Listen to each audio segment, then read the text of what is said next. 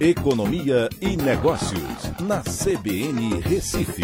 Oferecimento Cicred Recife e Seguros Unimed. Soluções em seguros e previdência complementar.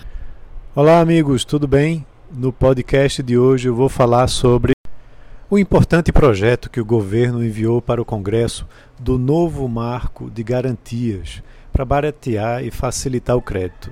O projeto apresentado promete destravar algo em torno de 10 trilhões em novas operações, 10 trilhões de reais em novas operações, modernizando o uso de garantias e o trâmite nos bancos e cartórios.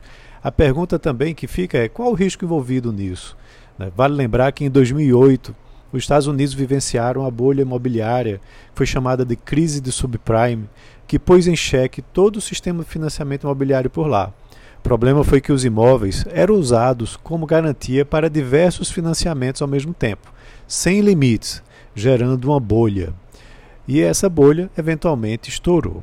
O projeto apresentado aqui no Brasil permite que os imóveis possam ser usados para a obtenção de mais de um financiamento, com o mesmo banco ou mais de uma instituição financeira mas, claro, respeitando o valor do imóvel.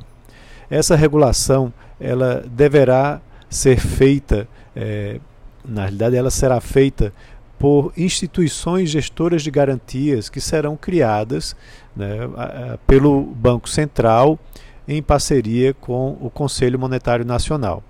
Com essa mudança, vai ser possível que as pessoas usem, por exemplo, uma garantia de um milhão de reais para fazer várias operações de diversos valores que fiquem abaixo do valor total da garantia.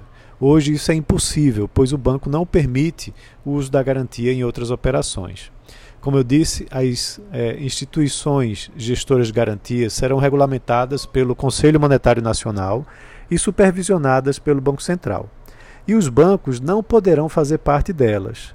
Elas irão fazer avaliações das garantias e também de pessoas né, e empresas tomadoras de crédito, determinando assim quanto cada uma poderá usar em empréstimos e financiamentos. O projeto também prevê que os cartórios irão passar por um processo de modernização com implantação de plataformas eletrônicas, com o intuito de diminuir o tempo e o custo dos registros imobiliários. As regras da alienação fiduciária e hipoteca também serão melhoradas.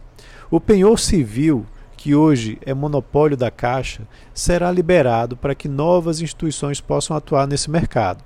Isso deverá aumentar a concorrência reduzindo custos e taxas para esse tipo de operação que envolve joias, motos, carros e até mesmo aparelhos de celular poderão ser usados como garantia para empréstimos e, claro, sem ter que usar é, necessariamente a Caixa Econômica Federal.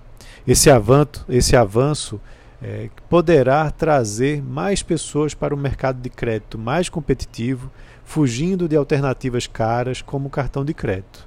Mais concorrência e regras mais modernas irão possibilitar um menor custo para as famílias que possuem menos acesso aos grandes bancos.